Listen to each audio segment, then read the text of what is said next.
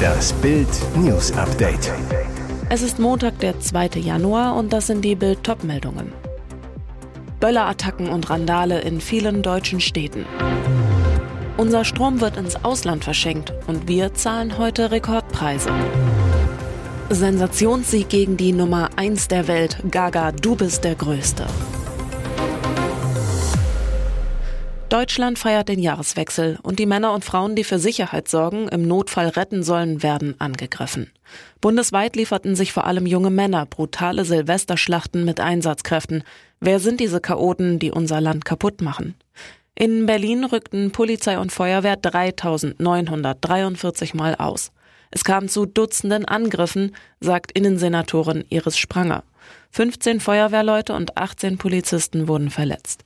Besonders schlimme Übergriffe gab es in den Brennpunktvierteln von Kreuzberg und Neukölln.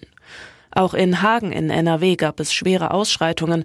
Vermummte, meist junge Männer osteuropäischer Herkunft errichten mit Mülltonnen und Sperrmüll brennende Barrikaden.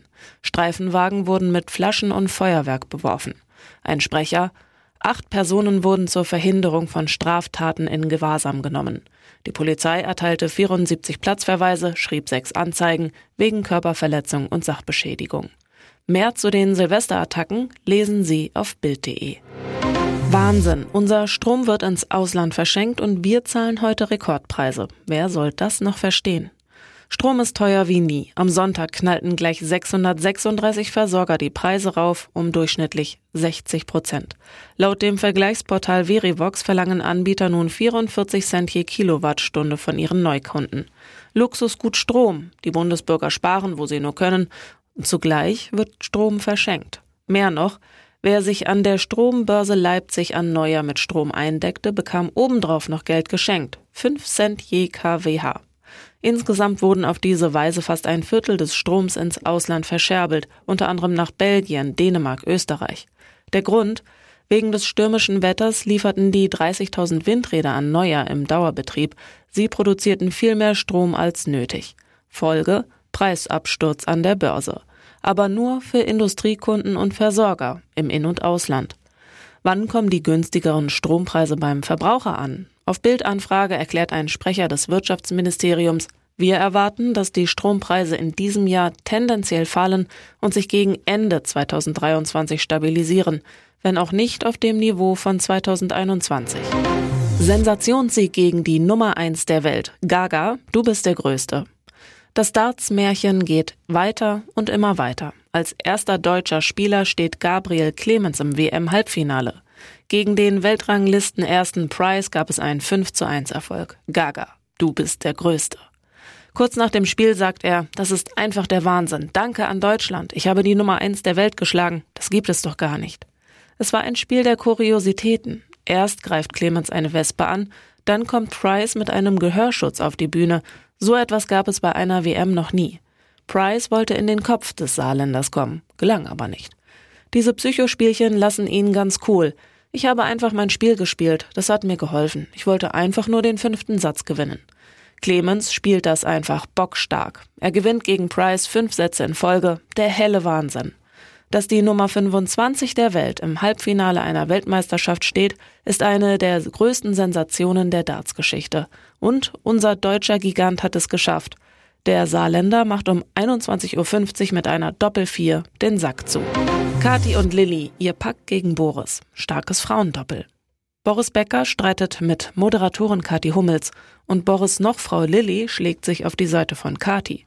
Der Zoff, die Ex-Frau von Fußballstar Mats Hummels, hatte in einer Internet-Radiosendung kritisiert, dass Becker nach nur siebeneinhalb Monaten aus dem Knast rauskam.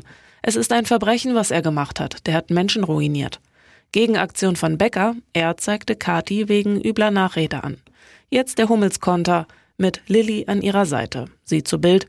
Ich wünsche Boris Becker ein schönes Jahr 2023. Ich bin mit meiner Familie gerade in Dubai. Zu Silvester haben wir Lilly und Thorsten getroffen. Sie lässt ihn ebenfalls schön grüßen. Dazu zeigen sich beide demonstrativ Arm in Arm auf Instagram. Wie kommt es zu diesem Pakt zwischen Kati und Lilly?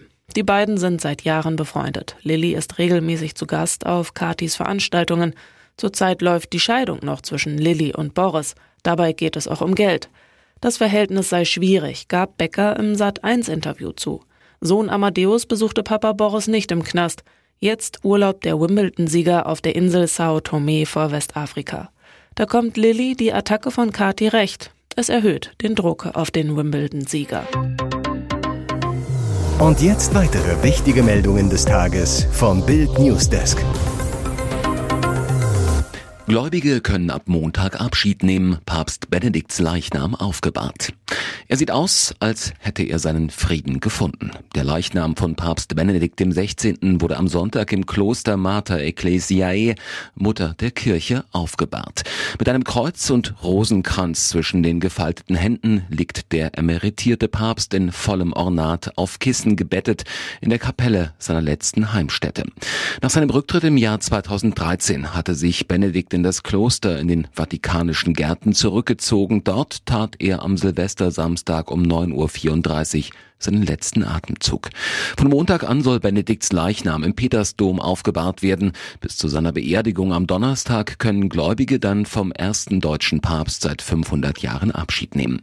Die apostolische Nunziatur in Berlin quasi die Botschaft des Vatikans in Deutschland, wird ab morgen auch ein Kondolenzbuch für den verstorbenen Pontifex auslegen. In Marktel am Inn, wo Benedikt der 16. 1927 als Josef Ratzinger zur Welt gekommen war, wurde die Flagge am Rathaus auf Halbmast gesetzt, ebenso wie an allen Behörden in Bayern. Am Donnerstag wird Benedikt dann in der Krypta unter dem Petersdom begraben. Die Zeremonie wird feierlich, aber schlicht gestaltet sein, erklärte ein Sprecher des Vatikans so wie es sich der emeritierte Papst ausdrücklich gewünscht hatte. Papst Franziskus, 86, würdigte in der Neujahrsmesse seinen Vorgänger, der von 2005 bis 2013 auf dem Heiligen Stuhl saß. Er vertraue den geliebten emeritierten Papst Benedikt XVI. der Jungfrau Maria an, sagte Franziskus bei seiner Neujahrsmesse im Petersdom. Um 12 Uhr, als Franziskus sein Angelusgebet vor tausenden Menschen auf dem Petersplatz sprach, verneigte verneigte er sich in einer Schweigeminute zum Gedenken an den verstorbenen Pontifex.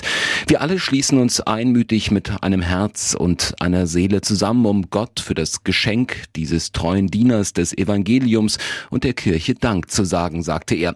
Bereits am Samstag hatte Franziskus seinen Vorgänger als großherzige und gütige Person gewürdigt und erklärt, er sei dankbar für all das Gute, das er vollbracht hat. Zoff um Kohleausstieg im Osten. Sachsen-Chef Kretschmer geht auf Habeck los. Acht Jahre früher raus aus der Kohle. Wirtschaftsminister Robert Habeck will auch für den Osten Deutschlands einen früheren Kohleausstieg im Jahr 2030 herbeiführen, wie bereits im Westen geschehen. Habeck, das wird nicht par ordre du Mufti entschieden werden, sondern es muss in einer breiten Allianz als guter Plan empfunden werden. Nach dem Kohlekompromiss sind die letzten Stilllegungen von Kraftwerksblöcken in der Lausitz für 2038 vorgesehen vorgesehen. Für Habeck zu spät. Der grünen Politiker sagte der Nachrichtenagentur dpa, man wird möglicherweise, wenn man es zu spät beschließt, nach 2030 mit einer Technik leben müssen, die keiner mehr will und die zu teuer und ineffektiv ist. Wir haben nicht ewig Zeit, die Entscheidung zu vertrödeln. Laut Habeck müssen wasserstofffähige Kraftwerke gebaut werden. Die gibt es noch nicht, die müssen entwickelt und produziert werden, so Habeck. Widerspruch kommt von Sachsens Ministerpräsidenten Michael Kretschmer zu Bild. Ich verstehe nicht, warum warum der Bundeswirtschaftsminister am ersten Tag des Jahres diese Diskussion aufmacht. Deutschland hat ein Energieproblem. Laut Kretschmer müsse die Bundesregierung viel mehr erklären, wo mehr preiswerte Energie herkommt und nicht weitere Verunsicherungen und Kostensteigerungen verursachen. Die Braunkohle wird automatisch aus dem Netz gehen, wenn die Produktion preiswerter Energie zunimmt, so Sachsens Regierungschef. Dringend notwendig ist zum jetzigen Zeitpunkt, neue Brennstäbe für die deutschen Atomkraftwerke zu bestellen.